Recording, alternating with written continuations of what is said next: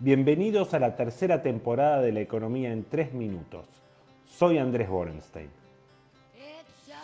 Los números fiscales de mayo fueron malos con ganas. Gastos creciendo el 88% anual con ingresos al 58%. Una calamidad. El déficit de los primeros cinco meses del año fue tres veces más grande que el año pasado en términos de PBI. No hay cómo convencer siquiera algún distraído que estamos en el buen camino.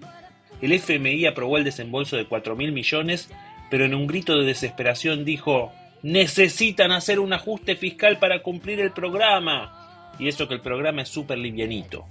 El riesgo país llegó a 2.400 puntos, lo que quiere decir que los bonos en dólares ya están en el décimo subsuelo. No lo quieren ni los buitres. Ahora, entre nosotros, lo importante no es lo que diga el FMI. Ellos malcriaron a este gobierno y ahora que se arreglen. El problema es que los que tienen que comprar deuda pública en pesos, es decir, bancos, compañías de seguro, fondos de inversión, empresas y personas, están mirando para otro lado ante la procrastinación del ajuste fiscal. A todos le conviene que compre la otra persona.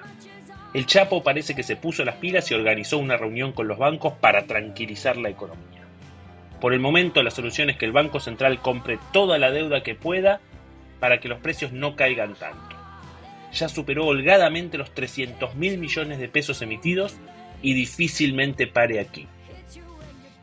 Para traducir esto al público no economista, las opciones son las siguientes. O se hace un ajuste fiscal y así se necesitará emitir menos deuda y menos pesos y además se recuperaría la confianza del mercado, o el ajuste lo hace la inflación. Más tiempo boludea el gobierno y esboza teorías económicas como la que tiró la doctora el fin de semana pasado, más alta será la inflación. La inflación es un impuesto que pagamos todos, pero los pobres lo hacen en mayor proporción relativa a sus ingresos.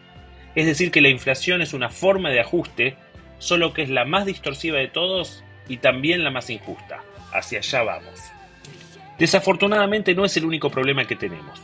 El gobierno se apresta a tapar un agujero creando otro.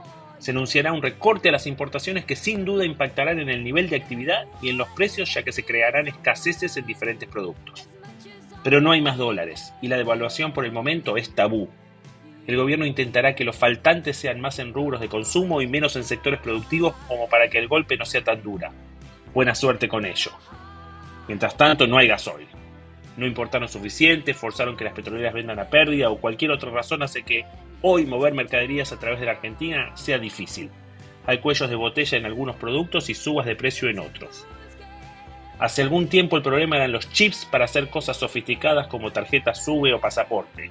Ahora eso parece cibernético, ya que el problema más cercano que tenemos ahora es cómo traer azúcar desde Tucumán para que los productores de alimentos del conurbano tengan bienes finales. Eso por citar un ejemplo de los miles que hay. En otras noticias de esta semana el desempleo sigue en el 7%, lo que puede ser visto como bueno o malo. Por un lado es un número más que respetable para la Argentina, y hay alrededor de un millón de personas ocupadas más que hace un año. La mala noticia es que la inmensa mayoría de los puestos de trabajo creados son informales. El plan Potencial Trabajo tiene algo que ver con eso. Para esta semana estaremos atentos a muchos temas diversos. Del lado financiero será clave analizar los resultados de la licitación de bonos del martes.